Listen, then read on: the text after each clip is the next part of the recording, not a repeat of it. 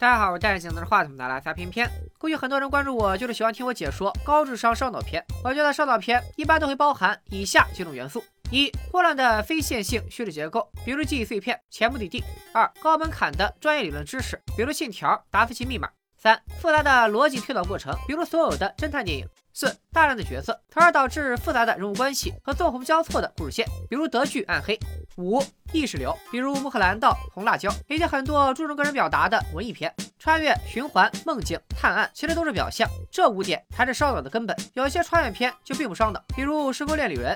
当然了，这五点也是偏偏个人总结的，不一定全面。但绝大多数烧脑片都会包含以上一种或者多种元素，也有全部包含的集大成者，比如毕导的《逐梦演艺圈》。之所以啰嗦这么多，是因为今天的偏偏雪映社要给大家讲的电影，就是一部纯靠大量角色就能做到烧脑的佳作。它就是二十多年前上映的另类悬疑侦探电影《高斯福庄园》。事先声明，这部电影信息量巨大，因为篇幅我会取舍掉很多信息，所以推荐大家去看原片。但是原片起码得看两遍以上才能看懂，所以建议大家看完本期视频再去看原片，然后再回来看解说。本片众星云集，堪称《唐顿庄园》和《哈利波特》剧组大联欢。在观看过程中，欢迎大家在弹幕上介绍自己眼熟的演员。闲言少叙，各位抓把瓜子，沏好茶，搬好板凳，切好瓜，咱们这就开始聊八卦。在一九三二年，英国的一个庄园里，满园宾客正在大厅听歌打牌，突然一声尖叫打破了气氛。这叫什么庄主死在了书房里，胸口插着一把刀，伤口还没多少血。台湾剧本杀的观众肯定都知道，这凶手肯定还在庄园里，而且动手的八成不止一人。可在调查中却发现，整个庄园里有作案动机的就十几个人。现在我们回到案发一天前，给大家捋一下人物关系和时间线，看各位能否在结果揭晓之前找出真凶，并且猜出凶手的目的。另外，人物关系比较复杂，大家有个心理准备。死的是庄园的男主人老邓，为啥叫老邓呢？因为他后来在霍格沃兹担任过校长。邓老爷是个暴发户，靠自己的打拼搞到了一个小爵位。因为喜欢打猎，所以在庄园办了个狩猎会，还和自己的夫人迎接各位宾客。邓夫人是伯爵的女儿，还有一个伯爵姑妈叫麦老太。邓家还有一千金，咱们叫她邓小姐。未来的宾客基本都和邓家这一家三口有关。先看邓夫人这边，她有两个妹妹，都已嫁作人妇。二妹叫连连，她的丈夫乃是一战的战斗英雄，曾带领兰迪斯的大军所向披靡，咱们叫他二郎。二郎大概是唯一一个冲着打猎来的人。三妹叫艾艾，嫁的就比较普通，丈夫长得不算帅，家世也不好，并且她那比肩拿破仑的身高，在整个庄园里也算是鸡里鹤群了，咱们叫他潘子好了。而邓老爷这边来的亲友，就只有他的表弟，当明星的发哥。发哥的发迹并没有从邓老爷这里借力，反而是靠自己的好嗓音闯荡出名声，以至于庄园里的仆人都是他的粉丝。这个明星的身份，换了一帮勋贵里，成了被嫌弃的那一个。这一点发哥自己也很清楚。Tell me, how, how much longer are you going to go on making films? Well, I suppose that rather depends on how much longer the public want to see me in them. 发哥还带了一个朋友，美国来的制片人，戴着眼镜没拿话筒的杰哥。杰哥的地位更不必说了，光是他满嘴的美国口音，就让这帮老伦敦人瞧不上。另外，杰哥还带了一个随从，叫阿伟，看着本片男性角色中的颜值担当。从这里不难看出，邓老爷是个 new money，还没有积累下真正的贵族朋友。宾客里大多是一些新兴资产阶级，其中就有一些冲着邓小姐来的年轻人，暂且不一一介绍了。要说这部电影烧脑，就是因为它前二十分钟出场的有名有姓的角色将近三十个，并且每个人都有自己的故事线，而中国人看外国人脸型都差不多，所以就容易懵。还记得当年被德剧暗黑支配的恐惧吗？不过没关系，这不还有我吗？后面我会循序渐进的一一介绍他们的故事。想要完整高清人物关系图的，也可以到我的同名公众号“小编说大片”回复“高斯夫庄园”自取。咱们接着看。除了这群高高在上的老爷太太以外，庄园还有一群仆人。在这个庄园，主仆之间似乎有严格的界限。楼下是下等人的活动空间，除了工作，他们不会在楼上晃悠；而楼上的上等人也不会轻易下来。区分场景是楼上还是楼下，很简单，装修更华丽，灯光更明亮，天花板更高的就是楼上，反之则是楼下。邓老爷家的仆人大致有三个管理人，一个男管家管理男仆，一个女管家掌管女仆。像这种大庄园，男仆和女仆都非常多。大家记住这个金发的女领班就好了，她是邓小姐的贴身女仆，其他的先不用记。而厨房则独立于仆从体系之外，只负责做饭，不负责伺候人。有意思的是，厨房的扛把子也就是这位年长的女主厨，咱们叫她白大厨。她与女管家似乎有仇，在两个多小时的故事里，他们之间针尖对麦芒的冲突不下四五次，但没人知晓二人因何结仇。而只能说，他俩的关系藏着一个巨大的瓜，咱们暂且按下不表。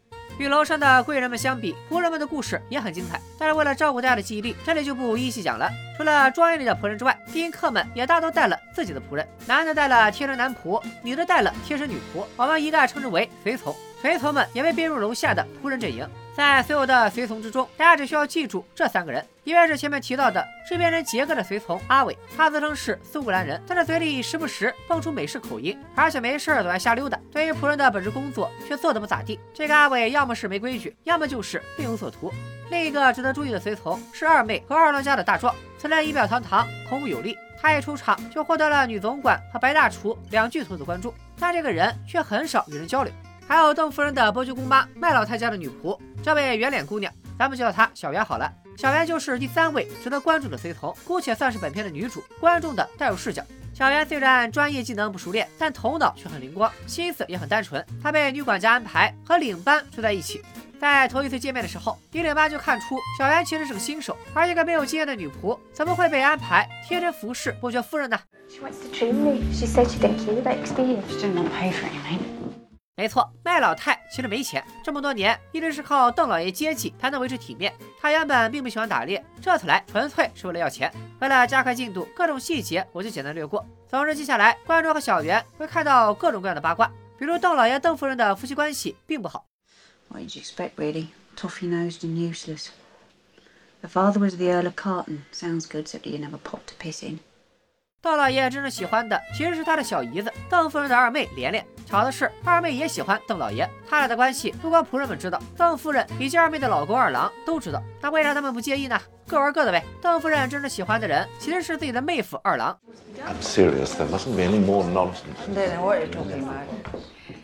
都说兰尼斯特有债必偿，二郎却毫不客气地拒绝了邓夫人。这段姐妹连金四角恋，服气的观众请把贵圈争乱打在屏幕上。此时有位朋友就要问了：既然这样，当年姐妹俩为什么不是老二嫁给邓老爷，老大嫁给二郎呢？据仆人们说，当年三姐妹的父亲认准了邓老爷这个金龟婿，可以解决自家的经济问题，接着要把女儿嫁给邓老爷，并且让邓老爷在三姐妹之中任选一个。珍珍、爱爱、莲莲，快出来，撞天婚配女婿了！来啦！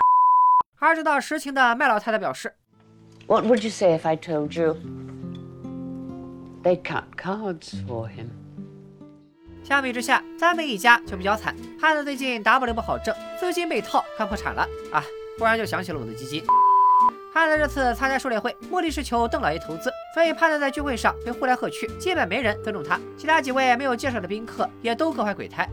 很快，庄园里即将迎来第一顿晚餐。晚宴前，楼下的仆人们只有二十分钟的时间吃饭。然而，就算时间紧，他们要严格按照等级秩序排座次。因为麦老太爵位是最高的，所以他的仆从小袁就被请到了上座。吃饭的时候，制片人杰克的随从阿伟提了个问题，问在座的各位谁的父母也干这行。在场的人大部分都举起了手，看来全是祖传的手艺。可所有人之中，大壮的回答最让人意想不到。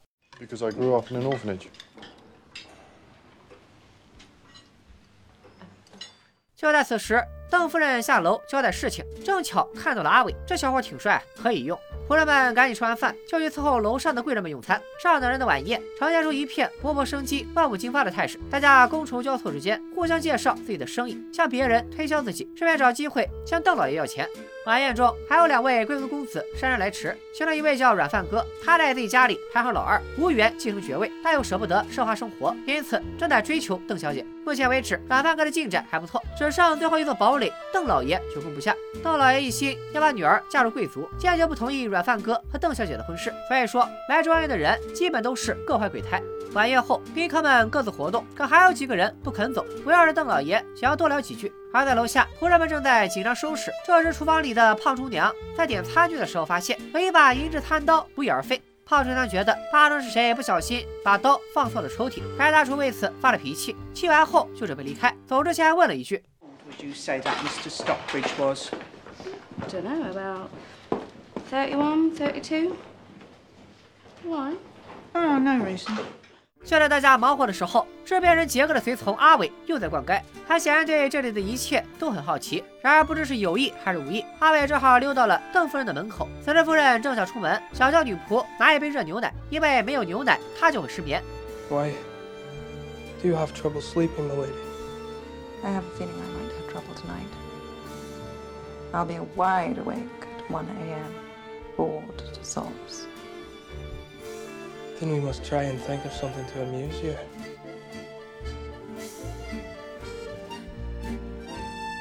看来俩人这就算约上了。离一点还早，阿伟先来到了主人杰哥这里。杰哥作为制片人，正在筹备一部电影，所以需要煲电话粥来讨论剧本。这会儿正在等美国那边来电话。杰哥和阿伟讨论了几句剧本的事，就问阿伟今晚还过来吗？要不要来一场英国绅士的交流？但阿伟却说：“杰哥不要了。”这里人多眼杂，咱们日后再说。拒绝了杰哥以后，阿伟回到了自己的房间，正好撞见了走错楼梯的小袁。为了不让小袁出糗，阿伟急忙打开房门，让小袁进去躲一躲，确认走廊没有人再离开。但阿伟其实没安好心，打算对小袁霸王硬上弓。小袁挣脱了阿伟，准备出门的时候，同寝室的大壮回来了。大壮问发生什么事了，小袁只回答是自己走错了。不过大壮也看出了不对劲，护着小袁离开了这里，二人就此结缘。而一旁的阿伟想解释什么，但见到大壮根本不理睬他，就出门赶赴他的热牛奶之约。小袁回了寝室，向同屋的女仆领班哭诉，领班安慰他，干这行难免碰到有些人动手动脚。聊了一会儿，小袁忽然反应过来，麦老太明天出门要穿的衣服，他忘了洗。在去楼下洗脏尸的路上，他正巧遇到了端牛奶上楼的阿伟，还遇到了白大厨，甚至还遇到了胖厨娘在和某个贵族男人畅谈人生。根据之后的镜头暗示，邓老爷当晚来过下层。第二天，小爷告诉同屋的领班这一八卦，但是领班却说偷情的人不可能是老爷。宾客们收拾行装出门，来到了猎场。爱好打猎的邓老爷枪法奇差无比，突然间。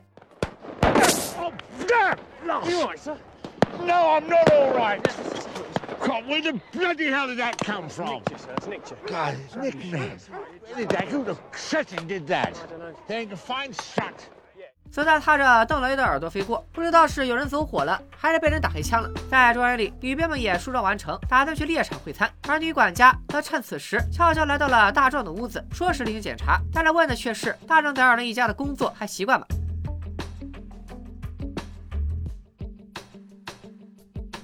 大家都看出来了吧？这位大婶是醉翁之意不在酒，但是意在何处还不得而知。咱们留到最后揭晓。另一边，猎场的宴会要开始了。三妹的丈夫潘子还在为自己不破产做努力。他在邓老爷吃饭的时候喋喋不休的劝说，但是一激动，把邓老爷手上的果汁打掉了，搞得大家都很没有面子。回到庄园以后，转眼又快到了晚餐时间。小袁正在伺候麦老太更衣。这时，邓夫人进来，告诉姑妈，邓老爷执意要给她断供。这个消息既吓坏了老太太，也让邓夫人对丈夫极度不满。不出意料，接下来的晚宴果然不太安宁，因为大部分人的目的都没有达成，饭桌上充满了不快活的空气。为了切换话题，邓夫人问制片人杰哥接下来要拍什么戏。杰哥回答：新电影名叫《陈查理在伦敦》，是一个侦探破案电影，讲的是在一个大宅里的聚会上，半夜发生了命案，在场的每一个人都是嫌疑犯。这通发言基本上可以被认为是预言家了。稍微科普一下，杰哥说的这部电影是真实存在的，上映于一九三四年。陈查理是美国小说家厄尔德尔·比格斯虚构的一位华人警探，改编的系列电影在上世纪三十年代曾风靡一时，连鲁迅都是他的影迷。不过那个年代必然会存在一些刻板印象，他以华人为正面角色，而且还是主角的片子可谓凤毛麟角。有兴趣的朋友可以找来看看。这时候有人问起邓老爷喜不喜欢电影，没等邓老爷回答，一脸不爽的邓夫人学会抢答了。Not likely. Why shouldn't I be interested in films? You don't know what I'm interested in. Well, I know you're interested in money and fiddling with your guns, but I admit it, when it comes to anything else, I'm stumped. I say, that is not fair, Billy. 无论邓老爷夫妇再怎么吵，在这个场合哪有女仆发言的份儿？更有趣的是，领班这里叫出了邓老爷的小名，上一次出现还是邓老爷和小姨子调情时，小姨子这么叫的。领班这一嘴不但犯了忌讳，好像还捅出了一点点不为人知的故事。之前领班就曾经被邓老爷揩油而毫无反抗，邓老爷每次看向领班的眼神也有些不同寻常，而且领班曾坚定地告诉小袁，和炮手娘偷情的男人肯定不是老爷，看来当晚和老爷偷情的其实是他。主子和下人偷腥这种事儿，在贵族中很常见，大家心照不宣罢了。但要是捅到了台面上，那就是千斤重的笑柄。领班知道自己做了什么，直接离开现场，回房间收拾行李。而下不来台的老爷也一甩手，生气走人。吃完饭以后，仆人们在叽叽喳喳的说着领班的事。但楼上的体面人来到大厅打开聊天，一片云淡风轻，仿佛无事发生。虽然明显的发哥显然知道自己是来干嘛的，哪怕他是到来的表弟，但是来到这种聚会上，他的价值就只有卖艺。于是，在大厅里弹起钢琴，唱起歌来。Providing a lot of entertainment for nothing. Morris, I'm used to it. 这里是一句双关。发哥的职业是演员，演的角色也大多是一些贵族绅士，而在生活中，他也不得不利用自身的演技来迎合这帮贵族亲戚的喜好。发哥的歌声传遍了整个庄园，原本仆人们就对这个大明星很崇拜，在听到歌声之后，或者在门外起舞，或者挤在楼道静听，比起那些鼓掌扶摇的贵族们，反而是这些劳动者更能乐在其中。一片祥和下，唯有邓老爷一个人坐在书房不见客。见的情景，女管家主动送来了一杯咖啡，却被邓老爷错了打翻，看来还在气头上。邓老爷让管家给自己倒一杯威士忌，女管家照做，斟好酒就离开了。之后，整个庄园仍处在放松的状态，没人注意到一个穿着条纹裤的人换了一双脏鞋，在一个桶里拿出了偷藏的餐刀，溜进了书房。此时，邓老爷并没有发现入侵者，而坐在椅子上没有动静，不知道是睡着了还是喝多了。条纹裤见状，一刀扎在其胸膛上。看了快一半，终于看到死人了。大家是不是都快忘了这是部悬疑片？书房外的人没有发现异常，明星还在唱歌，仆人们沉浸其中。大壮还贴心的给小袁拿了个热水袋。这边人杰哥打了很久的国际长途，在聊电影，大家各得其乐。直到小姨子二妹关心邓老爷去了书房。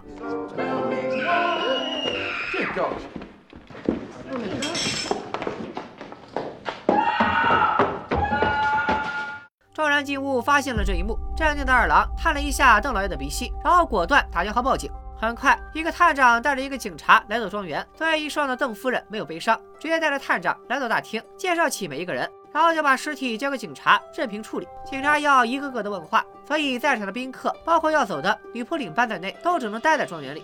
警察检查了现场，发现邓老爷虽然被捅了一刀，但是却没有流什么血。查看屏幕视频的观众估计刚才就看出问题了。邓老爷在被捅刀的时候就已经被毒死了。警察查过后发现，毒药在这种大庄园到处都有，像什么杀虫剂、除草剂之类的。而在处理尸体的时候，最让人感慨的是，邓老爷子生前众星捧月，门庭若市，而死后看外戚一哭的仅有两人，一个是邓老爷的贴身男仆，算是心腹嫡系；另一个就是邓老爷的小姨子二妹。她的悲伤程度多少有点夸张，林黛玉葬八次花都没她哭得狠，连其老公二郎都看不下去了。Do stop sniveling, anyone would think you were Italian. 这架势，恐怕自己死的时候，他都不会这么难过。除此之外，再也没人落泪。邓夫人并不关心凶手是谁，甚至当晚又和阿伟放飞了自我。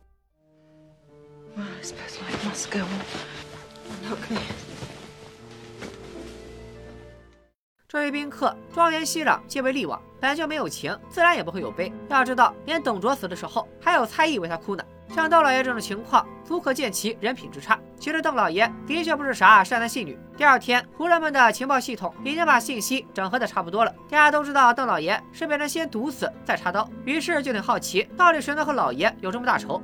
唯一不感到奇怪的是厨房的白大厨。在一战前，邓老爷开了几家工厂，当时白大厨就在厂子里负责做饭。有意思的是，这些厂子招的全是女工，邓老爷想睡哪个就睡哪个。女工一旦怀孕了，邓老爷就会找人收养那个孩子。胆敢违抗的女工都会被开除，任其自生自灭。所以按白大叔的话来说，道老爷也是个缺德冒烟之人，仇人多了去了。那真相到底如何呢？凭借着探长废物一般的查案能力，警察找出了几个嫌疑人，但都没有足够的证据来证明。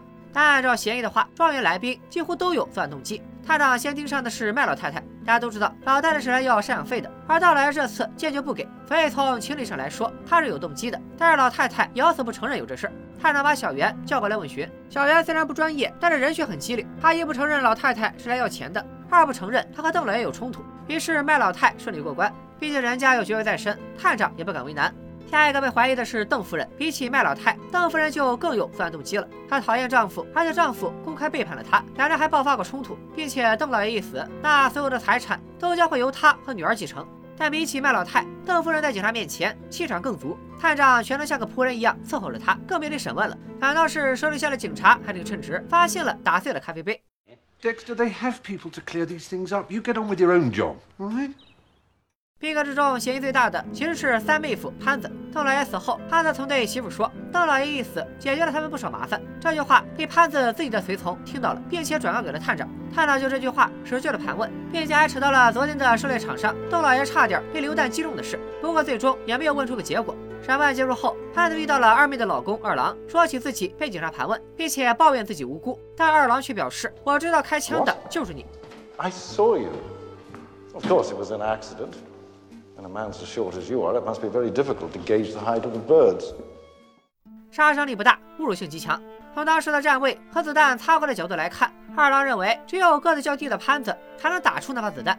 从这里可以看出，满员宾客并非没有高手，二郎就是一个头脑冷静之人。但可惜没人在乎凶手是谁，反正多一事不如少一事的原则，大家既不配合警察，也不会自己去查案。除此之外，警察还找到了一个嫌疑人，竟然是男管家。在整个故事中，男管家一直是一个兢兢业业的仆人形象，而他之所以被怀疑，是因为他是唯一有犯罪记录的人。原来男管家曾为了逃脱兵役而坐牢，但这个案底似乎也证明不了什么。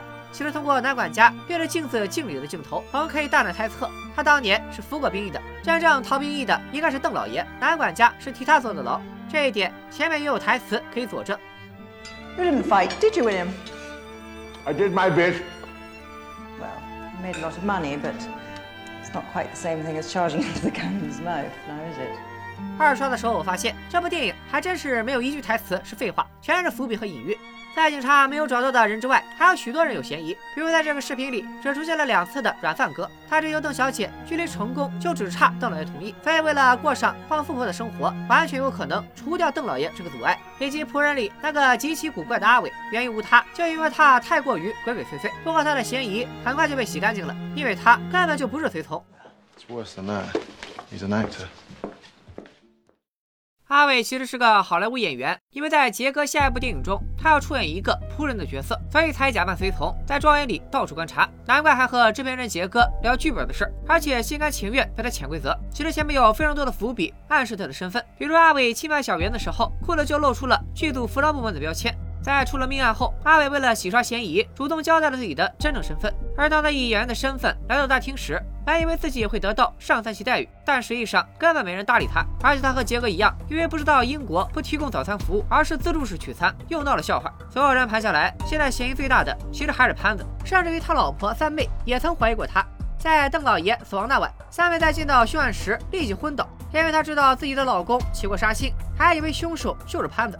被二郎顶到哑口无言后，无地自容的潘子来到了楼下的储藏室，这算是他的一个解压方式，或者说是爱好，那就是吃果酱。只不过这种吃法就不担心果酱发霉吗？在厨房，潘子遇到了负责储藏室的正能量女仆，女仆很和善的给潘子多拿了一罐草莓酱。此情此景，潘子不由得心生感慨。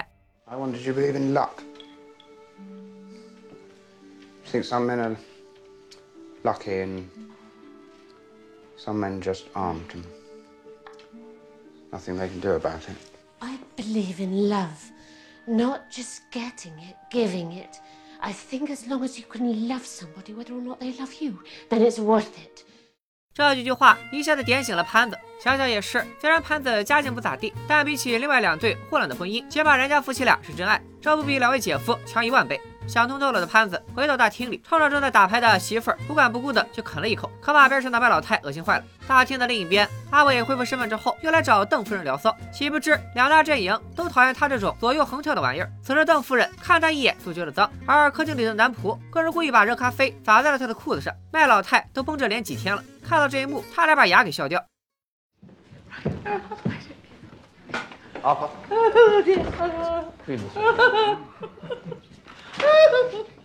楼下的仆人们听到这个消息也是异常开心。他们讨厌阿伟，主要是因为阿伟在装仆人的时候，肯定听了不少下层人对上层人的吐槽。这要是捅出去，大家脸上都不好看。由于少了阿伟这个随从，且所有宾客现在无法离开。庄园还得继续管饭，仆人们得重新安排谁负责伺候谁。有一个盖来盖去的胖男仆，正着要去服侍明星发哥，就在男管家苦于人手不够的时候，大壮主动加入，化解了大家的麻烦。但是，一旁的小袁看大壮，总觉得有点不对劲，因为小袁留意到，在凶杀案当晚，大壮曾说要做一件吓到他的事情。尽管大壮后来解释那句话是在开玩笑，但是小袁却留心了。这两天，他一直能发现大壮莫名其妙的笑，更加深了他的怀疑。回到房间里，宴会誓言的领班还没走，于是小袁就问起了领班和邓老爷的关系。之前我们说，肯为邓老爷哭泣的只有两人，领班虽然没有哭，却也悲伤过。No, I didn't love him. I didn't mind him, but I liked the way he talk. He only talked to me because he was sick of her, but I liked it. 李曼是整个庄园看得最为通透的人，他看穿了这些人上人的虚伪，全篇唯有他认真的想过自己凭什么要为这些人渣服务一生。窦老爷曾经评价过他，说他只要下决心想做什么，就一定能做成。所以李曼其实也并不担心自己的未来，并且他还用窦老爷的话鼓励小袁，那句话就是有花堪折直须折。听到这句话，小圆仿佛被点燃了心中的一团火。他径直来到了大壮房间。此时大壮穿着条纹裤在床上看书，看到小圆，以为他又走错了。哎，条纹裤，还记得那个进书房捅刀的人吗？他不就穿着条纹裤？看来小圆的直觉没错。小圆哭着质问道：“你和道老爷都不认识，为什么恨他恨到要除之而后快？”大壮的回答再次震撼了小圆。之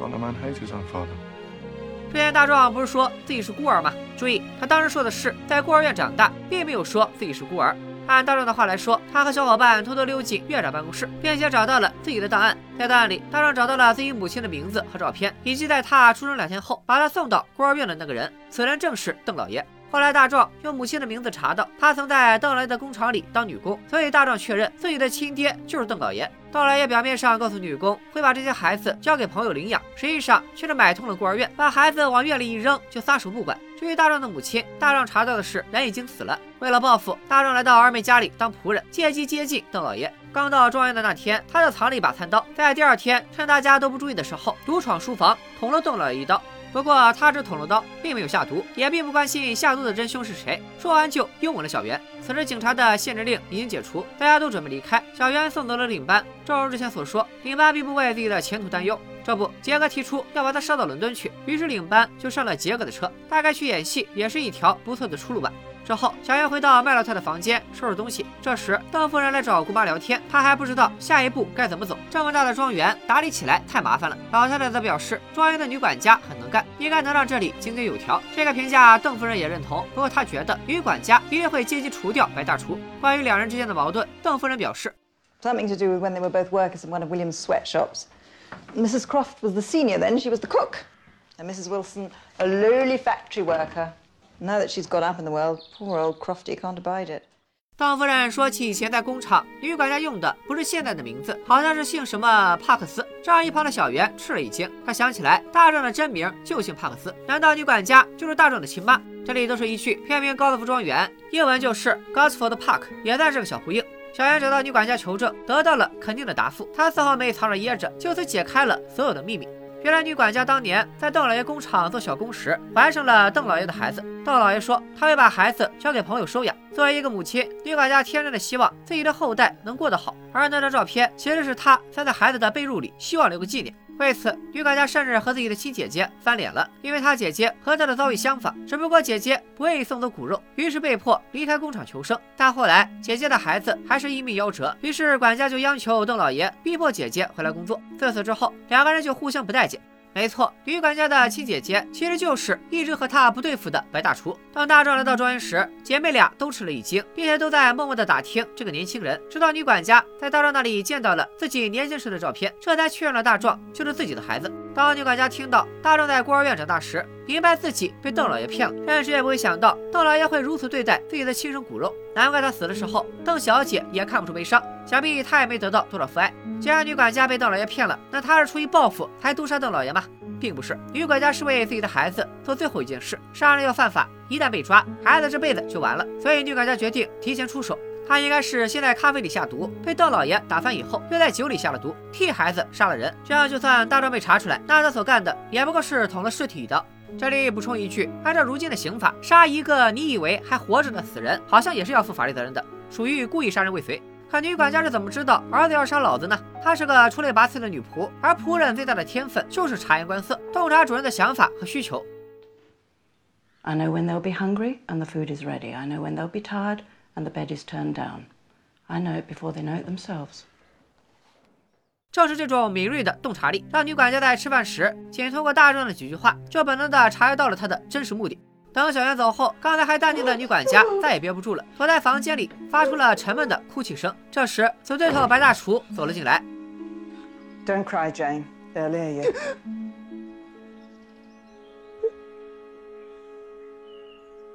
Come on. You did what you felt was best for him at the time. I see that now.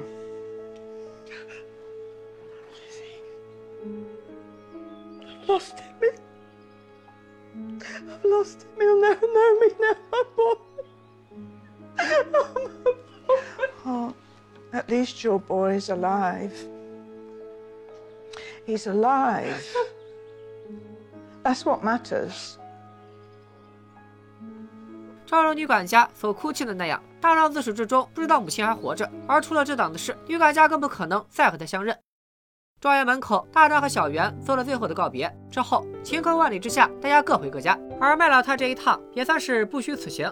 起码自己的侄女应该不会不养自己。最后，邓夫人回到庄园，男管家闭上了大门。虽然好几个人都猜出了真相，但没有人愿意说出来。大家各取所需。邓夫人没了讨厌的丈夫，潘子发现了爱情的美好。这边人获得了电影的新灵感。二郎少了一顶绿帽子。麦老太不再担心生活费。仆人们树倒猢狲散，愿意坚守的坚守，不愿意留的各奔前程。一个只有邓老爷受伤害的世界就此达成。《高斯夫庄园》这部电影虽然不是阿加莎·克里斯蒂的作品，但具有很强的 UP 风格。故事里的人物将近三十多个，每个人都有自己的故事线。这样的剧本既考验导演的调度能力，又考验编剧写台词的功底，更考验观众的忍耐力。在看第一遍的时候，就像初看《红楼梦》一样，因为出场人物太多，时不时就搞得一头雾水。一般来说，群像戏也不会有这么高的观影门槛。就算在 UP 的作品中，主要人物一般都在十个以内，并且有一个主线人物能够穿起所有人的故事。但在这部电影中，并没有这样的主线，就像真正的生活，每个人保守着自己的秘密，各过各的。而且最绝的是，没有人关心真相，真正判案的警察也只是没能力的小角色。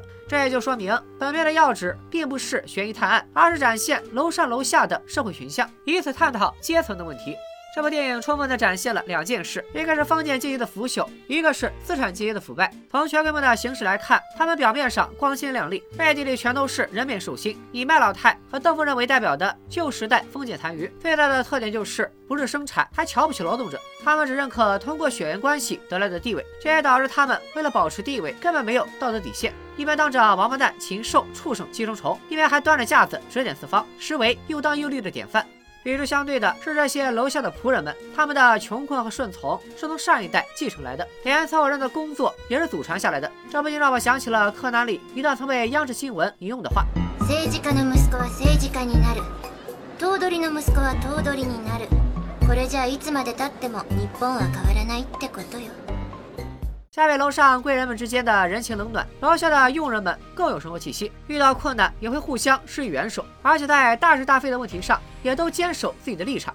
诚然，仆人们身上也有许多缺点，比如深入人心的尊卑观念，他们是等级制度的受害者，受到影响也学会了嫌贫爱富，逐渐在等级制度中甘之若饴，所以他们没有走出去，改变现状的想法和勇气，更不会有朝王奋起辉煌耀的骨气。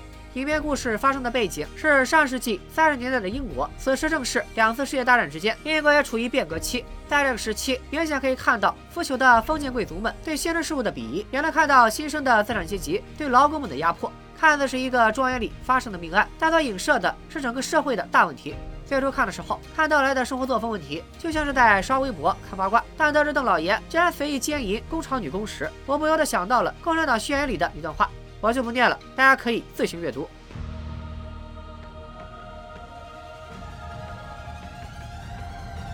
另外，我们还可以发现，片中如此多的角色，有中青年资产阶级，有年迈的旧贵族，却没有任何一个孩童的形象。孩子代表希望，我觉得可能是在暗喻当时的大不列颠帝国早已日薄西山，毫无生气。